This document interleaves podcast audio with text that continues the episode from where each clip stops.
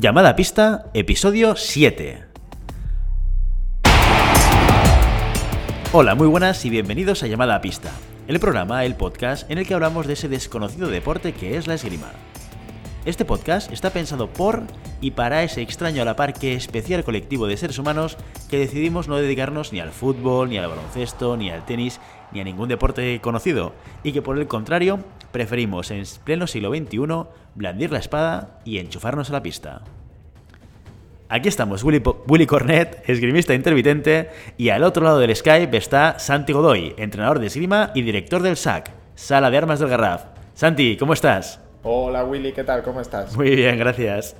Bueno, el capítulo de hoy lo vamos a dedicar primero a Fernando Prieto, que fue la persona que nos pidió que comentásemos con más detalle respecto a esto, ¿vale? Que lo vamos a introducir ahora. Y además que es un tema como muy de actualidad, ¿no? Que lo fuimos comentando en el episodio anterior, pero bueno, queríamos dedicarle un capítulo específico. Y hoy vamos a dedicar el, el tema del capítulo a las la no, compatibilidades. sí. O como diría Feliz, como, Feliz, no, como diría Fidel, las pasividades, ¿no? Las pasividades o no compatibilidades, sí. La verdad es que es un tema que está muy en auge. Eh, ahora, mira, justo la semana pasada estábamos debatiendo a nivel interno de la Federación Catalana si aplicarlas o no aplicarlas eh, por la dificultad que tiene la, la misma, la misma eh, normativa, porque claro, no hay un criterio específico ni siquiera en la Federación Internacional para, para que nosotros apliquemos uno eh, que pudiera ser erróneo. O sea que estamos en ello. Claro, esto sería interesante incluso si gente que nos está escuchando de otras comunidades, de otras geografías, de, otras, de otros sitios, que nos expliquen si están teniendo las mismas dificultades de, de, generar criterio. Ahora lo hablamos con un poquito más de detalle, ¿no? Pero aquellos que eh, estéis vinculados a otras federaciones, incluso nuestros compañeros de América Latina, si hay alguno que nos está escuchando y se encuentra dificultades de ese estilo, oye, genial que poder compartirlas porque así tenemos experiencias transoceánicas ¿eh? sobre, sobre este tema que nos afecta que nos afecta a todos los esgrimistas, ¿no? Sí, además, Antes de entrar en el tema, sí, dime, dime. Perdón. No, no, no, te, continúa, ya nos metemos en el tema después. Vale, antes de entrar en, en, el asunto de hoy, vamos a, a, revisar rápidamente un poquito de feedback que nos ha llegado por diferentes plataformas. Para empezar, tenemos, hemos tenido conversaciones con uh, una persona que nos está enviando comentarios por uh, por iVoox en, en, nuestros episodios, que se llama Reijuta. Desde aquí, muchísimas gracias por tu feedback. Eh, es genial que podamos tener un diálogo con gente que nos está escuchando, porque esto nos permite también ver un poco eh, cuál es el interés de cada uno. ¿no? Y desde aquí quería agradecer, no voy a leer todo el feedback, y aquellos que os interese, desde, desde la propia plataforma de iVoox podéis entrar en cada episodio, ver comentarios e incluso responder, y nosotros respondemos lo más rápidamente que que podemos. ¿eh? Pero bueno, muchas gracias Reijuta por todos los comentarios y, y, y que poder compartir un poco también tu experiencia en, tanto en la parte de puños como en la parte de zapatillas, que ya lo has hecho en, estos comentarios. Luego también nos llegaba unos comentarios esta última semana de una persona a través del WhatsApp de Santi, ¿no? Sí, eh, Damián. Damián, eres tú, ¿eh? ¿eh? Muchas gracias. La verdad es que Damián fue, es un tío muy interesante porque viene de la esgrima histórica, ¿sí? Y se ha pasado al lado oscuro, ¿no? Se ha pasado a la esgrima deportiva.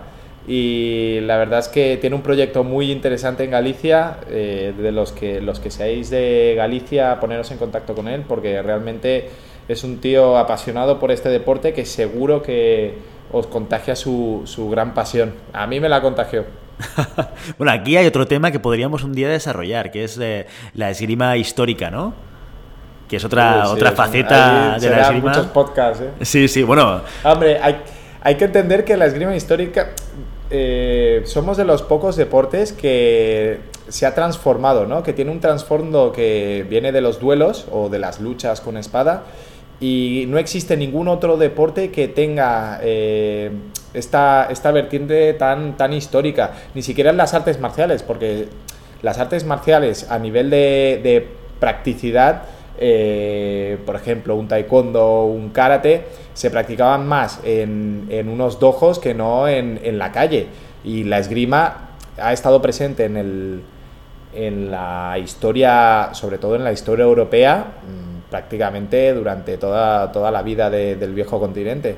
Y es curioso cómo hemos ido intentando transformar eh, lo que era un duelo, una batalla eh, a muerte, en lo que ahora podría considerarse los, los, los, campos de batalla de hoy en día, ¿no? que, son, que es el deporte.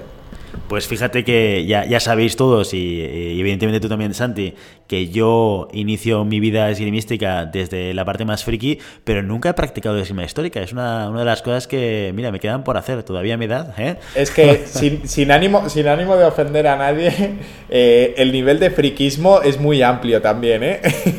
hay hay friki, frikis eh, superficiales y después hay frikis, frikis potentes desde todo mi cariño y mi respeto. No, no, ¿eh? sin duda alguna. Porque sin duda la recreación histórica, la recreación histórica va desde los que intentan eh, estudiar los tratados y eh, de manera contemporánea aplicarlos en una sala de esgrima a la gente que se va en medio del campo y va a recrear la vida tal cual era en el medievo. Están prohibidos los móviles, están prohibidos cualquier elemento que no sea de la edad medieval y se ponen ahí, se hacen en un campamento y hacen sus batallas, su vida durante un fin de semana o una semana.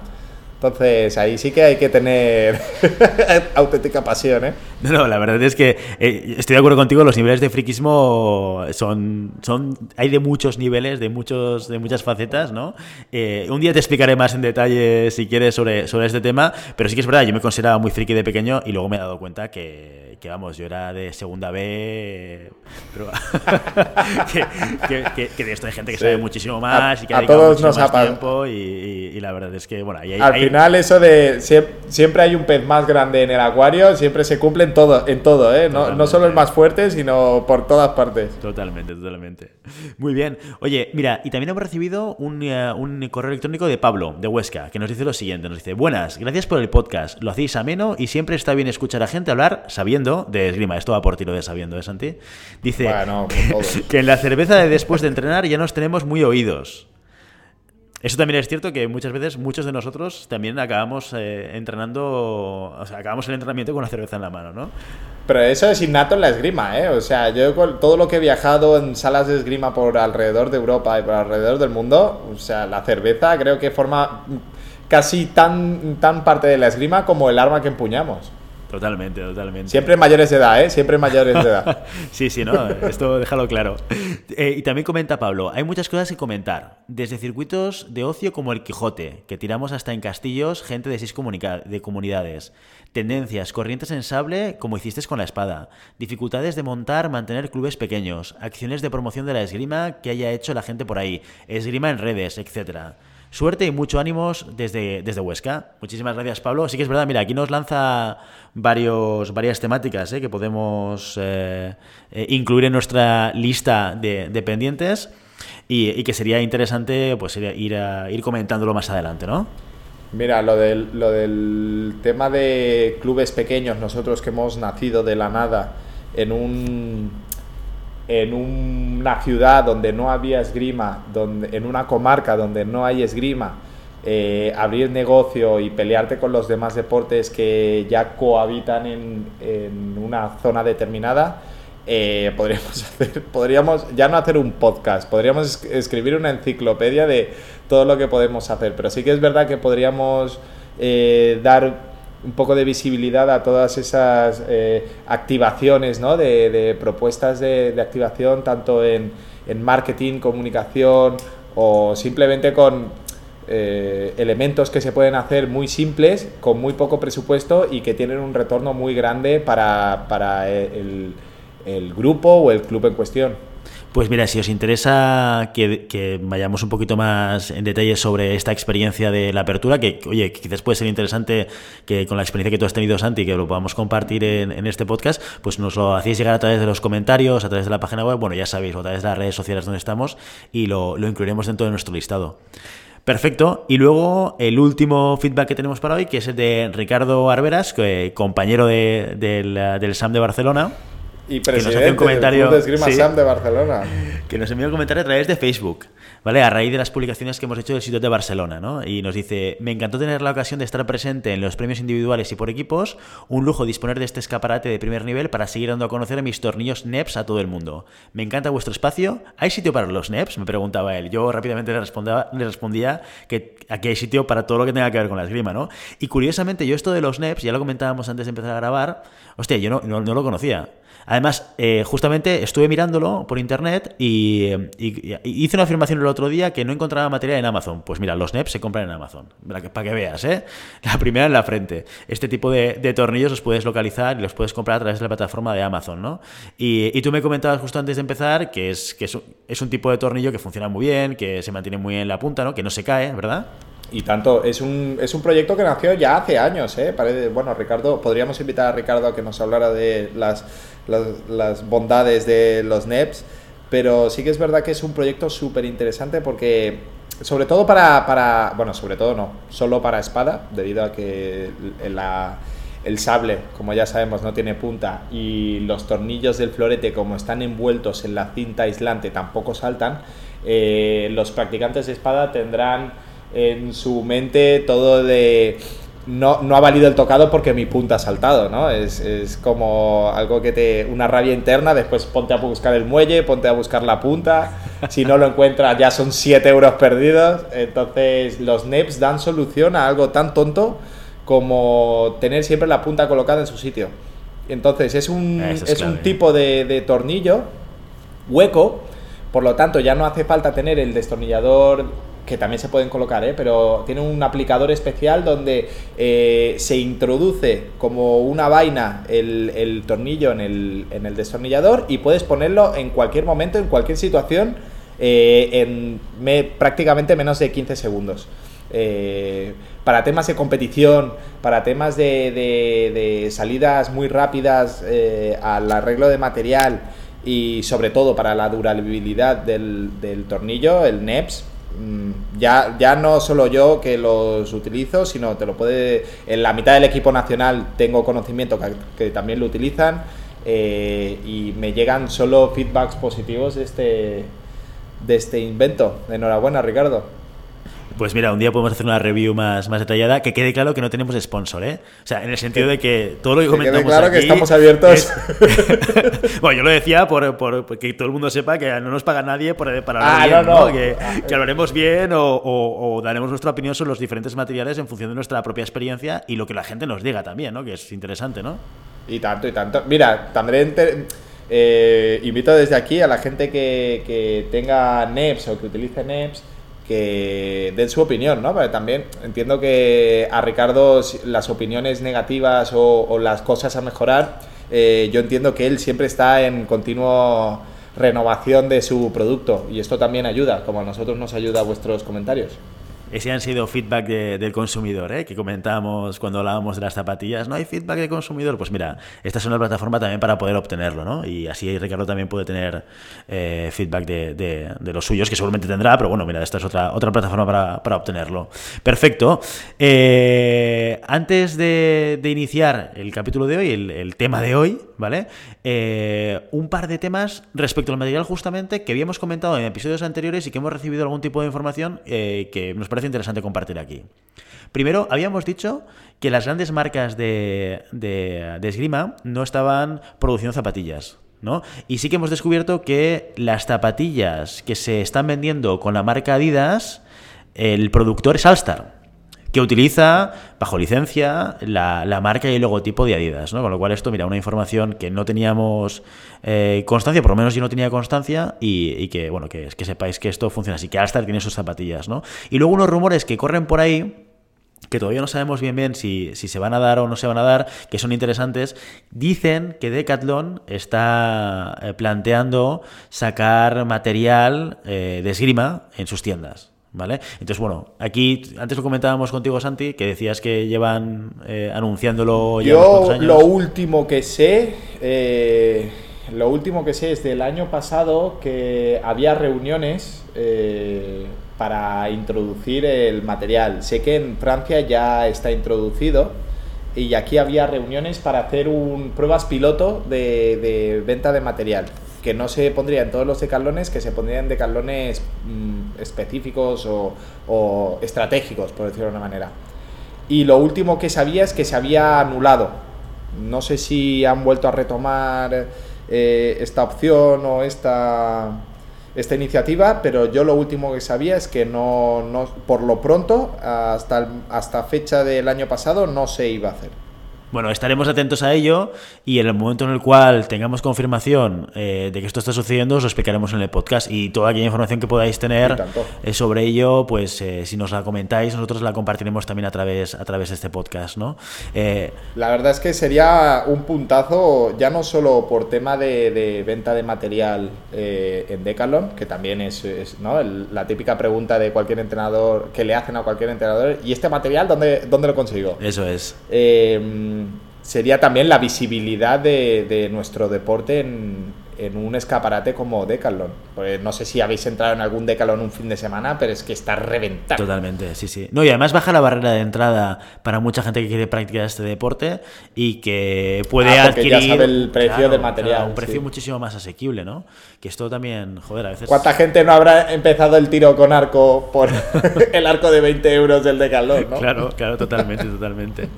Muy bien, muy bien. Oye, tema de hoy, no combatividades. ¿Qué te parece si empezamos por eh, explicar un poco lo que dice el reglamento y a partir de aquí comentamos? Vale. Eh, bueno, el reglamento ahora define la no combatividad como una, eh, una no acción o una no intención de, de, continuar el asalto o de hacer o de hacer eh, una la verdad es que la- la- tenemos que explicarlo primero de todo. La, la norma de la no combatividad simplemente sirve para, uno, hacer que el asalto sea dinámico, dos, hacer que el asalto sea visible.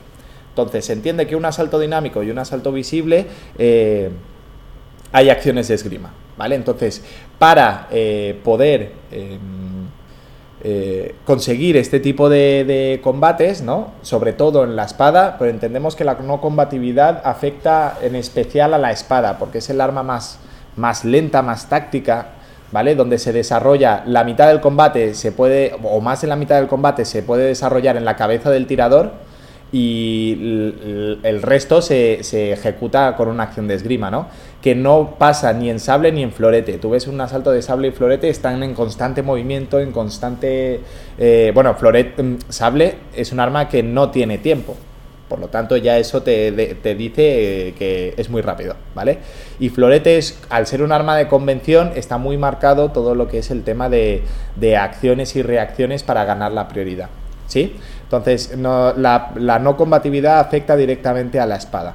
Eh, la norma dice que eh, la no combatividad se aplica o más de 15 segundos sin intención de tirar, es decir, la típica acción de hago, abro la distancia, enseño el arma, sí, si pasan más de 15 segundos eh, se aplica la norma o la penalización de la no combatividad, o un minuto sin tocado, que esto es muy importante matizar.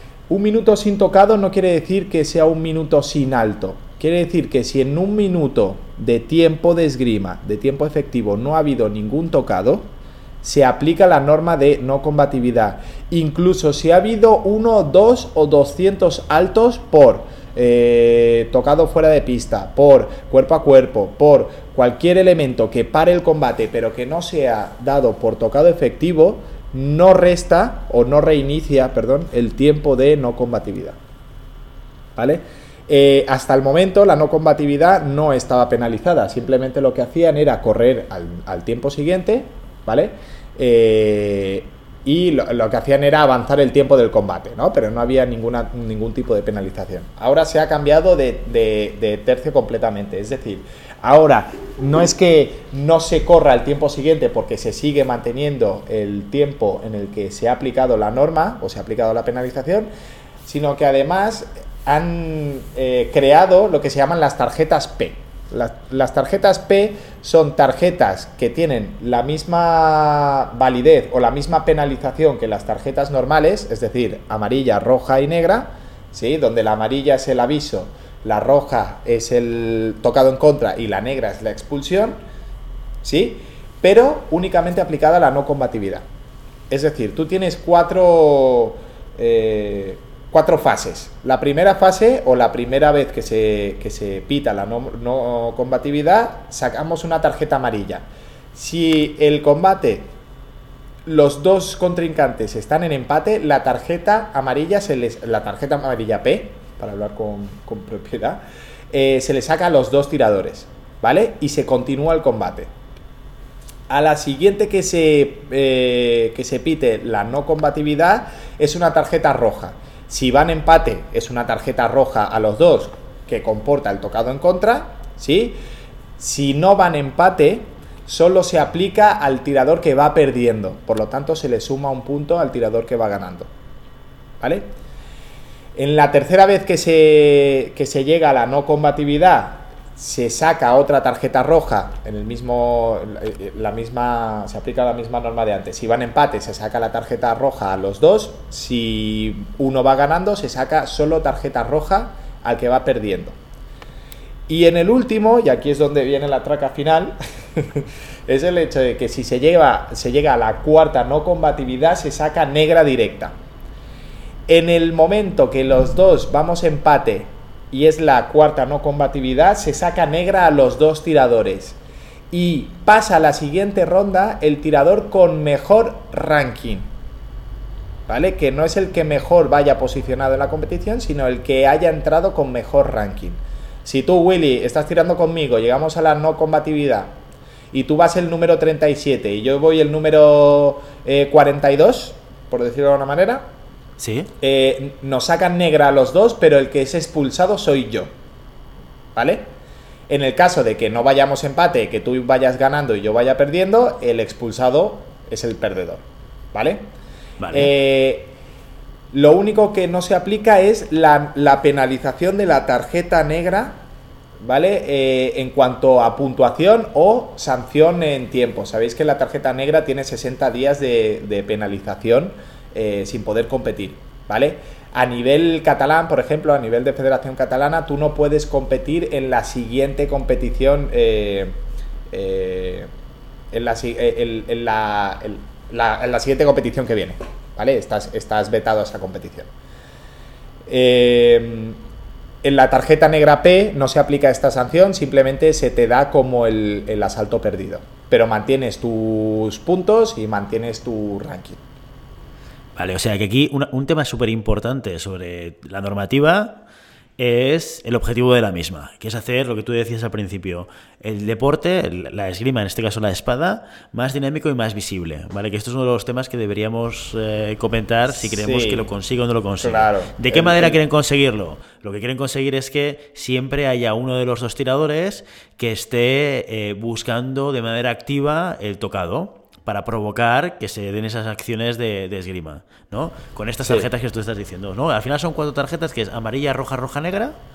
Ah. Y, yo, yo, te la saco cuando hay un minuto de no tocado o 15 segundos de guardia baja, ¿no? De lo que tú decías. Lo que pasaba muchas veces antes. Fuera, lo, que dice la normativa es fuera de, eh, fuera de distancia de tocado. ¿Vale? Es decir, eso es lo que se llama rehusar el combate. ¿Vale? Vale, 15 segundos. Un poco lo que, un poco lo que siempre pasaba en los últimos segundos de, un combate a 15, ¿no? Que a veces quedan ahí 5 segundos muertos, que dices, los dos tiradores se van para atrás, como diciendo, damos por cerrado el, este, este periodo y vamos a, al minuto de descanso, ¿no? Claro, si vemos, si oímos a Fidel lo que dice en el Ciudad de Barcelona, eh, yo debo estar de acuerdo con él. Es verdad que la. ¿Y qué parte? Siempre, qué parte? Pongo, siempre pongo el mismo. Siempre, siempre pongo el mismo ejemplo. Eh, no sé si. Yo soy muy friki también, eh, de reconocerlo. Entonces, hay un. Hay una película que se llama Hero. ¿Vale? Que es con, el, eh, con Jet Li. Y es, es, es la historia de cómo intentan matar al emperador. ¿Sí? Y Jet Li es el enviado del emperador para, para matar a, a, los asesinos que quieren que le han jurado venganza, ¿no? ¿Vale? y hay uno que es cuando Jet Li se enfrenta a Lanza de Plata, que están haciendo una partida de Go. La partida de Go es el, ajedrez japonés, ¿no? Entonces, mientras ellos desarrollan la partida, en sus mentes eh, están luchando, ¿no? Entonces, pero ellos están jugando la partida de Go, pero la, la, lucha se está desarrollando en su mente. Y cuando uno de ellos lanza el tocado final, la partida de Go se acaba y simplemente desenvaina y lo mata. ¿Vale? Entonces, la, la, a mí la, para mí la espada es eso. La espada, la mayoría del combate se desarrolla en la cabeza. Pero eso no quiere decir que no se esté tirando. Simplemente es que eh, la visibilidad que pueda tener una acción de esgrima de espada para un neófito, y hablo de neófito, una persona que no está acostumbrada a ver esgrima, puede ser lenta, puede ser aburrida, puede ser. Eh, puede no verla. Pero para un practicante de esgrima ve mucho más allá, y es decir, ve la intención de engaño, ve la intención de presión, de cómo se deja presionar. Entonces, todas estas cosas que están desarrollándose en la cabeza de los dos tiradores, que no son latentes visualmente eh, en el combate, que forman parte del combate, en este momento con esta normativa se está penalizando. Entonces, estamos primando el clean clan, ¿no? la, lucha de, hierros, el ruido, por encima de la visión táctica de lo que podría ser un combate de, espada, en este caso. A mi entender, yo puedo entender la, la, necesidad de hacerlo visible ahora que hay streamings, ahora que hay televisión, ahora que todo, todo es tan visual, ¿no? Tan, tan mundial, tan global. Pero sí que es verdad que creo que debemos mantener la esencia de lo que es la espada y mm, creo, creo firmemente que la idea de Hollywood de un combate de espadas que dura 25 minutos haciendo clean clan no se no casa nada con la realidad de eh, los duelos de aquellos maravillosos años donde no habría más de dos, tres acciones para buscar la primera sangre. ¿no? Entonces, la, la, ¿qué queremos? La finalidad de, es una esgrima real o una esgrima eh, históricamente correcta o que respete los, los, un poco la esencia de, del arte de las espadas o buscamos una coreografía. Entonces... Claro, no. Ahí, ahí yo creo que hay un, hay un debate muy interesante que es el que justo estás eh, planteando tú, que es aquellas personas que se posicionan más eh, quizás un poco con, el, con el, la postura de Fidel, ¿no? De cuál es la esencia del arma y, eh, cuál es el alma de, de hacer espada. Y, que por tanto, al ser esta el alma y la esencia natural, debemos respetarlo como tal, ¿no? Y, un poco lo que mantenía Javier Villapalos, que es, bueno, sí, sí, pero esto se sostiene y vive porque hay alguien que le interesa y porque alguien está dispuesto a pagar por verlo, por eh, disfrutarlo, por participar, y en el momento en el cual la gente a nivel global deje de interesarle esto, está muy bien la esencia, pero adiós la espada porque dejará de tener interés. Esto súper extremo, ¿eh? estoy, planteando como estoy completamente de ¿eh? acuerdo, pero la esgrima es un arte que lleva mil años. Entonces no creo que ahora por no salir en YouTube muera la esgrima y tampoco, tampoco aspiramos a hacer un fútbol americano o un fútbol, ¿sabes? Es que también tenemos que saber de... Probablemente, probablemente, yo no lo sé, ¿eh? porque no, no, no, no soy un entendido de esto y no... Yo doy mi opinión como, como practicante de este deporte y como entrenador de este deporte. Entonces, conseguir puede, puede pasar que conseguir lo siguiente, que en el momento que tú quieras eh, hacerlo más visible y por ende te cargues un poco la esencia de la espada, la gente que practica espada deje de hacerlo porque ya no es eh, lo que era en su momento y siga sin contentar a las masas porque no vas a ganar adeptos eh, porque la espada sea más movida. Es decir, no, no, no seremos el ciclismo, el golf o, cualquiera de estos deportes que se siguen mucho. yo creo que se está tomando una decisión en parte eh, buscando la mejora, que yo creo que siempre se tiene que buscar la mejora, eh, pero claro, sin respetar un poco lo que, lo que los practicantes realmente les, les, enamoró de este deporte o los, o los enganchó a este deporte. Porque yo siempre pongo lo mismo ejemplo, la esgrima es un deporte complejo. Si lo simplificas, quizás la gente que está practicando la esgrima no le gusta por ser demasiado simple. No, no, está claro. Está claro. y, de hecho, mi planteamiento viene mucho más. Porque sí que es cierto que, por ejemplo, lo comentábamos el otro día, ¿no? ¿Cuántos federados hay en España? No, más o menos habrá unos 7.000 federados. 7.000 federados, diría. No, no, sé La no sé el número exacto, pero están entre 6 y 7.000. Pero más o menos, ¿no? O sea, igual son 9.000, da igual, ¿vale? Estamos manejando estas cifras. ¿En Francia cuántos decíamos que habían? 300.000. 300.000. O sea, si solo nos fijamos en esto, eh, si tenemos en cuenta que la esgrima en Francia y en España como deporte, como esencia, como lo que se ve en la pista es lo mismo, y en un sitio el porcentaje de gente que lo sigue y le gusta y está aficionado es mucho más que en España, hay otros elementos adicionales que nos pueden ayudar a hacer que la esgrima tenga visibilidad y que guste, porque es un deporte que cuando lo conoces hay mucha gente que se engancha, y hemos tenido experiencias, tanto tú como yo, de gente neófita que, se ha enganchado y ha seguido el resto de su vida haciendo esgrima, más allá de cambiar las normativas de los tocados. No sé si me explico, ¿eh? O sea, que más allá de cambiar esa esencia, se pueden hacer muchísimas cosas para ganar visibilidad, que la gente nos conozca, que, vea que este deporte se puede practicar, que no solamente es un deporte para frikis, ¿no? O sea. No, no, yo, estoy completamente de acuerdo. Y, y, yo entiendo que la gente que ha decidido cambiar esta norma es gente que trabaja por y para la esgrima y que son gente formada y, y bueno, siempre en la Federación Internacional, cada X tiempo eh, sobre todo suele coincidir con los ciclos olímpicos, intentan mejorar su visibilidad, intentan mejorar su, su, impacto eh, a nivel de visibilidad. Eh, bueno, pero también antes de los Juegos Olímpicos de Río cogieron que dijeron que la, puesta en guardia del sable, en vez de ser por detrás de, de la línea de puesta en guardia, sería por delante para evitar los simultáneos y lo que consiguieron es aún más simultáneos. Entonces, a los a la temporada lo habían anulado ya. Yo no claro, están buscando fórmulas, ¿no? Claro, pero yo no, me parece estupendísimo. La verdad es que me parece muy bien el porque eso quiere decir que no estamos estancados, que eh, hay gente que se dedica a intentar mejorar este deporte. No hay que verlo como que se lo están cargando. Simplemente hay que ver que puede puede que la gente que lo decida tenga eh, decisiones más o menos em, acertadas, ¿no? Pero siempre suenan las, las que menos, la más, menos popularidad han generado, ¿no? Por ejemplo, también me acuerdo del, de la visera del Exan, ¿no? Esta la visera, la ventanita esta que tenían, las ah, caretas de esgrima antes, que, bueno, desaparecieron también, ¿no? Porque, y eso decían que lo que hacía es que el, ver la cara del tirador, pues generaba más empatía y era mucho más visual cosa que no, no pasó y se volvió a las caretas normales de toda la vida.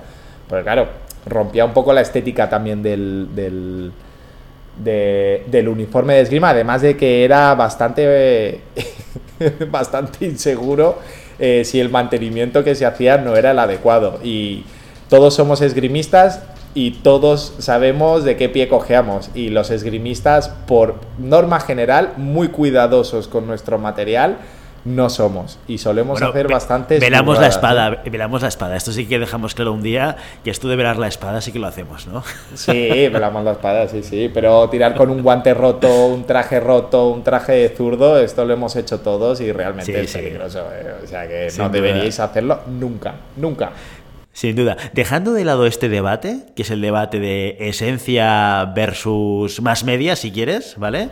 Sí. Eh, y, yendo a la normativa y a la aplicación, teniendo en cuenta este objetivo, ¿tú crees que se está cumpliendo el objetivo que ellos buscan con esta normativa? ¿Sí o no?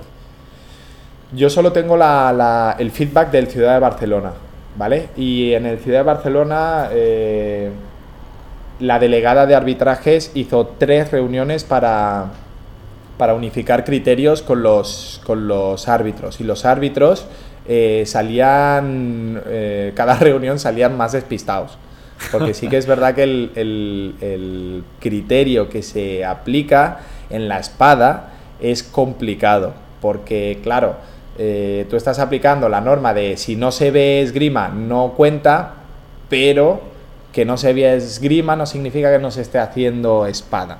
¿Vale? Entonces, em, sí que es verdad que creo que hubo más follón por el intento de explicar la norma que por aplicar la norma en sí. ¿Vale? Y como es una norma que el criterio es subjetivo 100%, eh, aunque la norma diga que no, sí, porque si hay la, la, subjetividad de la norma es de si hay más de 15 segundos sin tocado, pues penalización, si hay más de un minuto eh, sin tocado, perdón, si hay más de 15 segundos sin intención de tocado o si hay más de un minuto sin tocado, penalización. Eh, la espada, quitando por equipos, que sería otro podcast mucho más extenso, donde la no combatividad se utilizaba como un elemento más táctico dentro del desarrollo del combate por equipos, en individual eh, es difícil o era difícil encontrar que se utilizara la no combatividad como elemento táctico. ¿Vale?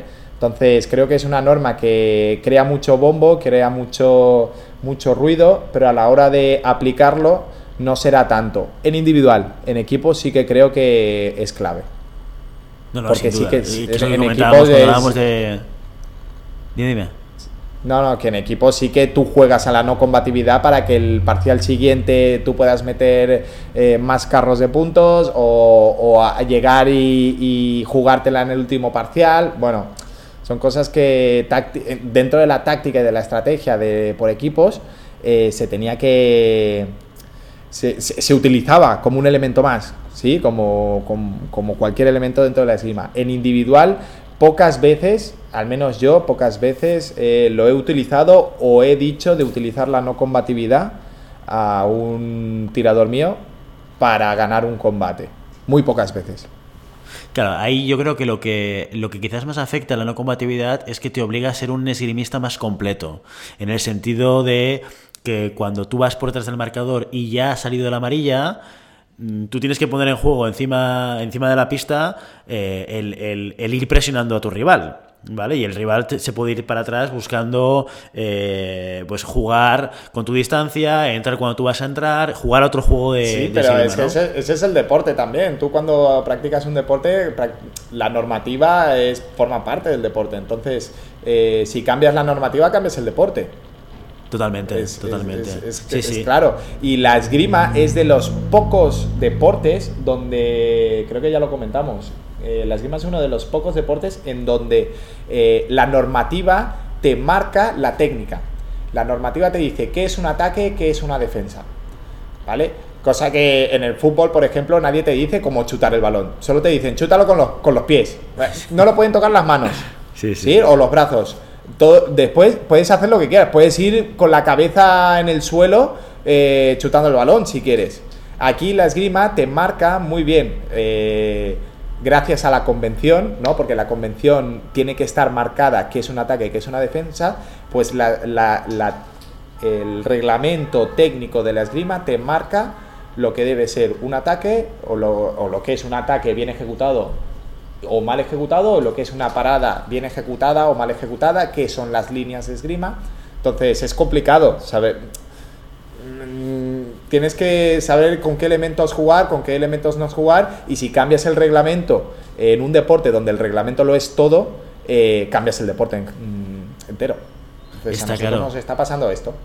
Está claro, mira, yo, yo lo que vi, porque, eh, eh, bueno, a raíz del sitio de Barcelona, y el tema de las no combatividades, estuve fijándome muy bien cómo afectaba las finales, bueno, las semifinales y la final.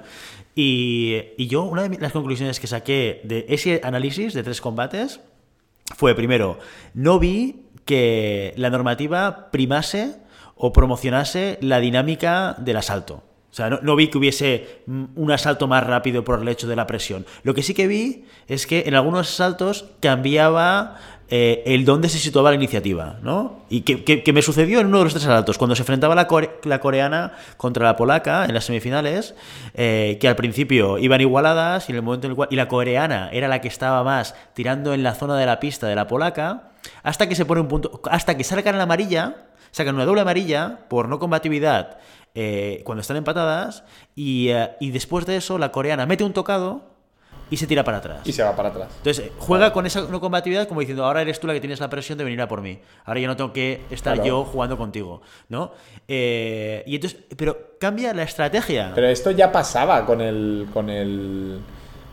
O sea, no es, no es el hecho de la no combatividad la que hace que la coreana se tire hacia atrás. Es el hecho de que ella ya va ganando, va, tiene un punto por delante y la otra está obligada a ir. O sea, no es, no es estamos, yo creo que al final eh, es como todo. Estamos a, ostras, es que no puede ser, es que no sé qué, es que no sé cuánto. Nos vamos a adaptar. Al final nos adaptamos y al final cosas que ya hacíamos lo achacamos a no, no, la no combatividad y esto ya pasaba. ¿Quién, quién no ha tocado, un, se ha puesto en un asalto súper igualado uno por delante y se ha encerrado ahí como un perro de presa detrás de la pista? Claro, y es... sí, sí, si no es lo que haces habitualmente además, ¿no? Yo, yo soy experto en eso de meterme tras el caparazón. Por eso, y, y, esto ya, ya, ya, ya, ya, ya se generaba. Lo que pasa es que ahora con esta normativa quizás eh, precipita eh, la decisión del otro tirador a arriesgarse. Que no me parece mal, porque había, realmente había, había, había combates que eran soporíferos. Es decir, no puede ser, estamos llegando al, último tiempo 2-2. Y yo entiendo que eso no puede ser tampoco. Yo entiendo que un, un deporte donde un deporte de combate con dos, eh, con dos armas tiene que tener el aliciente de que tiene que ser un combate. ¿Vale? Entonces no podemos obviar tampoco la finalidad de la esgrima, que es el combate con armas. Entonces, puede entrar elementos tácticos, pueden entrar elementos estratégicos, pero lo que no puede desaparecer es la esgrima.